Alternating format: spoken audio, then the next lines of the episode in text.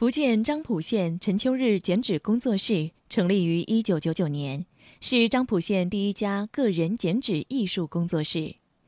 陈秋日是中国国家级非物质文化遗产剪纸项目代表性传承人，他的儿媳陈艳荣是漳州市级非遗代表性传承人，婆媳俩共同经营这家剪纸工作室。走进这家工作室，可以欣赏到四周墙壁上挂满的剪纸艺术品。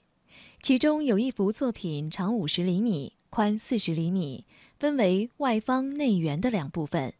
各剪成数十只毛茸茸的小猫，活蹦乱跳，形态各异。其中一只大猫神气活现，似乎面带微笑，温柔地看着一群小猫在欢快地嬉戏。每只猫都刻画得精致入微，每根绒毛细如发丝，粒粒可数，却又连接不断。令人叹为观止。陈艳荣说：“这幅剪纸作品名为《百猫图》，是陈秋日老师的代表作之一，创作于一九九九年。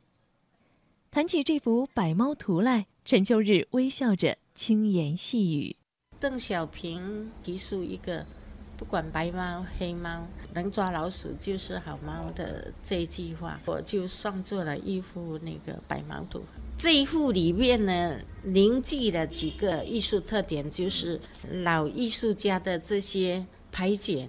也融入到里面。还有一些技巧，就是说，几笔当中就体现了一只猫，因为在这么小的画面上呢，体现了一百只猫，而且它动作造型也有很大的变化，所以这一幅上作以后呢，受到很多人的赞赏。这一幅作品也在新加坡博物馆收藏。陈秋日说：“一九六一年，十三岁的他报名参加了漳浦县举办的剪纸培训班，师从漳浦第一代剪纸艺术家陈金，延续了陈金剪纸纤巧细腻的风格。后来又承袭了八闽第一剪黄素雄浑豪放的艺术风格。”漳浦县文联副主席、非遗保护专家组组长陈建新说：“在漳浦，人们把剪纸技艺精湛、德高望重的阿婆们称为‘花母’。人们将陈金、林桃、黄素和陈袍来四位花母称为漳州四大神剪。他们形成了写意和写实两大体系，创造了漳浦剪纸独有的排剪技法。”创作上达到了随心所欲的境界，尤其是林桃花母，她的剪纸艺术被尊崇为达到了中国剪纸艺术的最高境界，她也被誉为中国的毕加索。陈秋日是集大成而兼备两者。像林桃、陈袍来，因为长期生活在农村，所以他们的作品呢更体现出乡土气息。他们的剪刀呢也更加粗犷，他们的造型呢会更加抽象一点，所以相对来说就比较写意，就是写意的色彩会更浓，形象会更凝练、更简洁，作品的内容呢也更体现乡土题材的东西。那么，曾经黄树到我们的文化馆这边过来，为了突出剪纸的细腻的特点的话，他们就是吸收了刺绣的特点，将剪纸原来的锯齿纹原来是比较粗，现在就讲剪得非常的细腻。每一个锯齿原来如果是半公分的话，现在变成了一毫米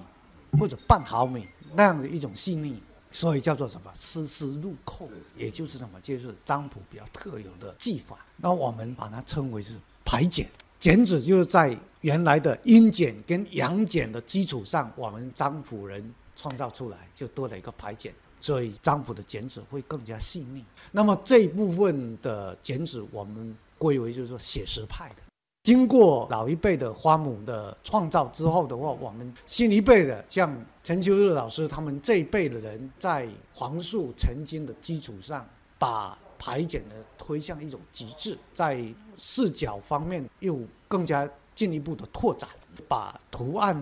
把工艺的一些东西进一步的融入到剪纸当中来。他大胆的用阴剪镂空的形式呢，把剪纸的特性呢又另外一面的挖掘出来。所以说，他们这一代人又有新的创造。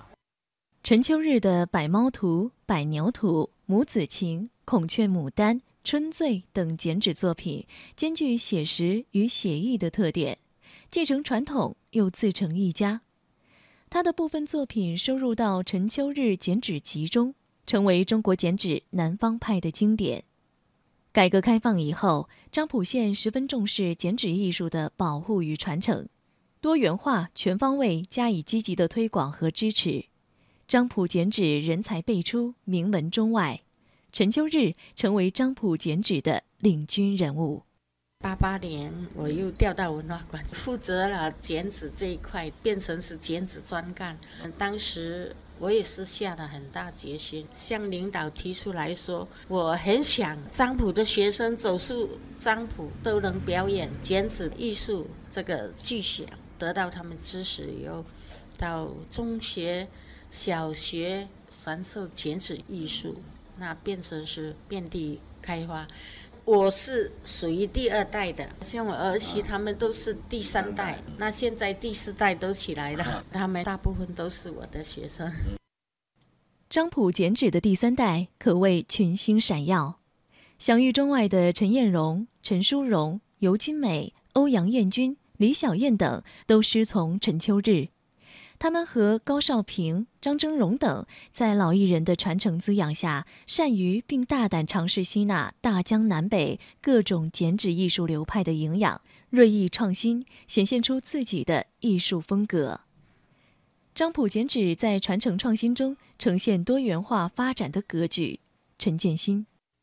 那么到青年一代，高少平、张峥嵘呐等等，他们这波人。因为就进入了九十年代之后的话，大胆的把包括即时贴这样新的工艺、新的媒介、新的材料呢，用到这个剪纸当中来，作品越剪越大，适应展厅、适应家居的需要，作品相对来说就是出现一种新的变化，朝向我们的市场需要，适应我们的老百姓的日常生活的原来的这种刺绣的底样啊什么的，基本上就退出历史舞台。漳浦的中青年剪纸艺术家在继承传统的同时，努力寻求各自的独特之处。漳州剪纸市级非遗代表性传承人卢淑荣结合当代美学理念，创作了一系列作品，比如《美丽的传说》等。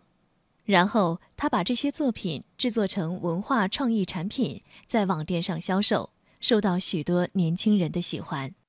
因为我们占卜剪纸都是阳剪为主，阴剪为辅。我现在就是改变了这种传统的剪纸技法，刚好反过来，阴剪为主，阳剪为辅。这一套呢有四幅作品，叫做《美丽的传说》。我就结合了我们这边的海洋文化，把鱼跟女人融为一体，就是用女性的美来展现鱼儿的丰富动态，包括他们的造型、发饰也是有鱼儿，耳环、披肩。融入了一些鱼的元素，把那个女性的一些五官什么把它忽略掉。但是呢，呃，没有这些的话，反而。漳浦剪纸市集非遗代表性传承人尤金美，把目光放到了孩子们身上，潜心研究，开发出了张浦剪纸新品——立体剪纸。我现在是自己有开创了一套立体剪纸的十二生肖，这是我去年研发出来的一套作品。这个作品，比如说有一张纸张。然后剪出那动物的图形，然后再经过折叠，让这一只动物可以站在那个贺卡上，合起来是一张纸，打开它就站在那儿的那种感觉。因为这样子的话，小孩子他觉得好玩，好玩的时候他们喜欢，他们就会一直在去重复做这个，他都觉得不会很烦的那一种。这个也是属于一种创新吧。在陈秋日老师看来，漳浦剪纸一方面继续挖掘、传承和弘扬传统。另一方面，还得根据当代社会民众的需要走市场化道路。漳浦县非遗保护专家组组长陈建新说：“漳浦剪纸艺人大多生活在滨海小镇和农村，一切美好吉祥的事物都是漳浦剪纸的题材。漳浦剪纸所蕴含的那份美好，所寄予的那份情思和乡愁，楚楚动人。”剪纸作为乡土的一种工艺，乡土的一种非物质文化遗产，它背后所承载的是一份乡愁。因为剪纸它脱胎于我们这方的水土，它背后有很多故事。一方面，老一辈的人从这块土地走出去之后，回过头来看到这张剪纸，他会想到很多过往。